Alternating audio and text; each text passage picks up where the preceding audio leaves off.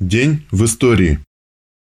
2 или 3 марта 1895 года Ленин участвует в Петербургском совещании членов социал-демократических групп разных народов России. На совещании присутствовали Кржижановский, Ляховский, Спотни, Капельзон. Обсуждались вопросы о переходе от пропаганды марксизма в узких кружках к массовой политической агитации и об издании популярной литературы для рабочих. 1917. Канун Второй русской революции.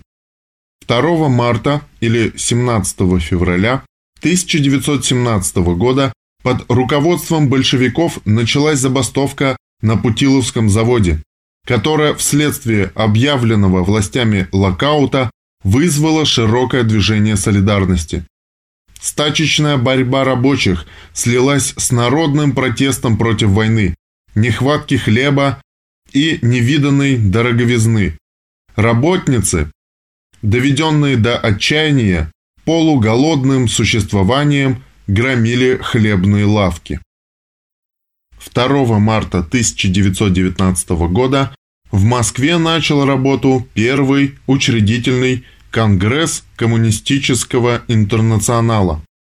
2-6 марта 1919 года в Москве первый учредительный Конгресс Коммунистического интернационала выбрал и принял декларации, ставшие боевой программой борьбы за диктатуру пролетариата, за социализм. Конгресс утвердил манифест Коммунистического интернационала к пролетариям всего мира и воззвание к рабочим всех стран.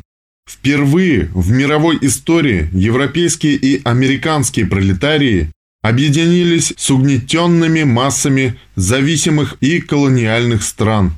Революционная обстановка в мире, наличие прочной базы социализма в лице страны Советов способствовали сплочению пролетариев под знаменем Третьего коммунистического интернационала.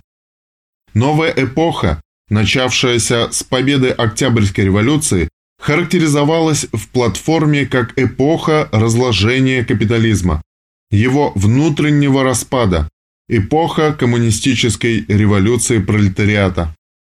Оценивая роль, которую предстояло сыграть новому интернационалу, Ленин писал в апреле 1919 года, что Коминтерн, цитата, воспринял плоды работ Второго интернационала, отсек его оппортунистическую, социал-шовинистическую, буржуазную и мелкобуржуазную скверну и начал осуществлять диктатуру пролетариата. Конец цитаты.